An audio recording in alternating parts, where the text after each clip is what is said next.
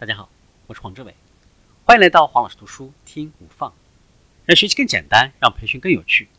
我们一起来分享心智成长，摆脱过度的猜想。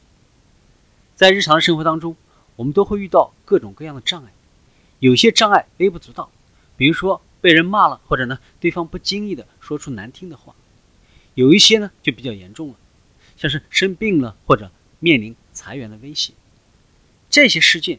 本身并不是无法克服的。事实上，你可以快速的从小的挫折当中恢复过来，几乎呢不会把它们放在心上。但是大的麻烦通常会演变成隐性的成长绊脚石。然而，当时你对这些事件的感受必然不是这样的。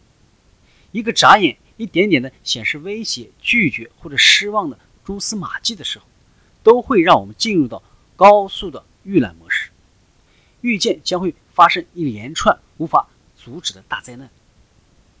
在我们需要有条理的去思考的时候，为何人类的内在设定确实呢让我们绕着担忧团团转呢？原因如下：当你感觉到自己因为倍感苦恼的情境出现反应的时候，这条反应的神经在大脑中连接的另一端被称为杏仁核。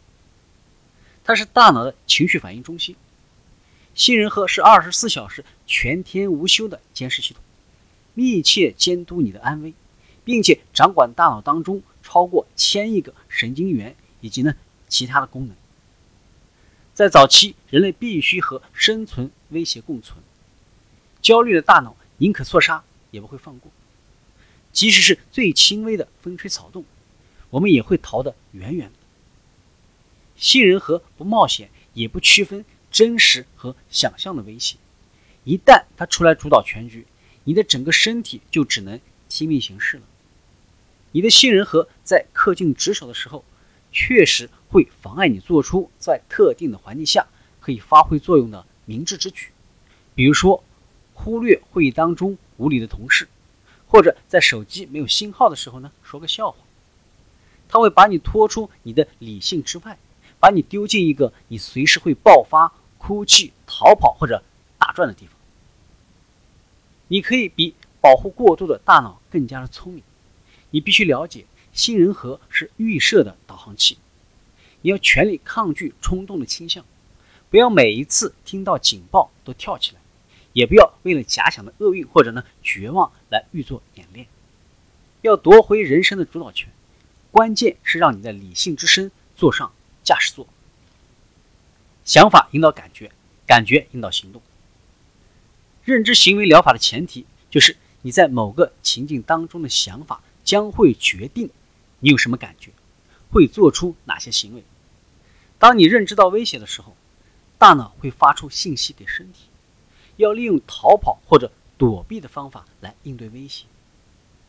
检视一下大脑的列车，从同一个车站。可以走向两种不同的方向，这完全取决于你对于整个情境有何想法。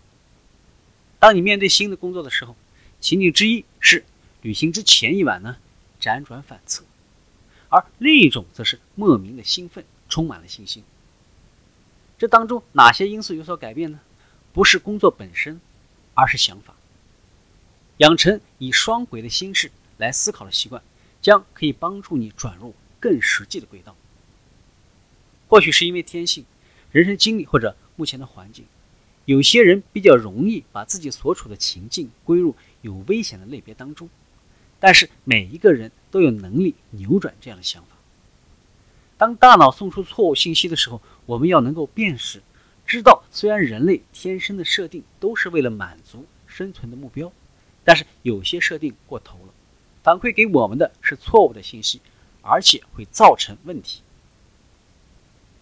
把你应对原始生活的工具收起来，把自己转个方向，把你的心情转个方向，在你那个保护过度的大脑介入之前，赶快回到正轨上。今天的分享就是这样，请关注黄老师读书，每周你都将收到我们推送的黄老师读书的文字版本，只需五分钟，学习很简单。我们下期见。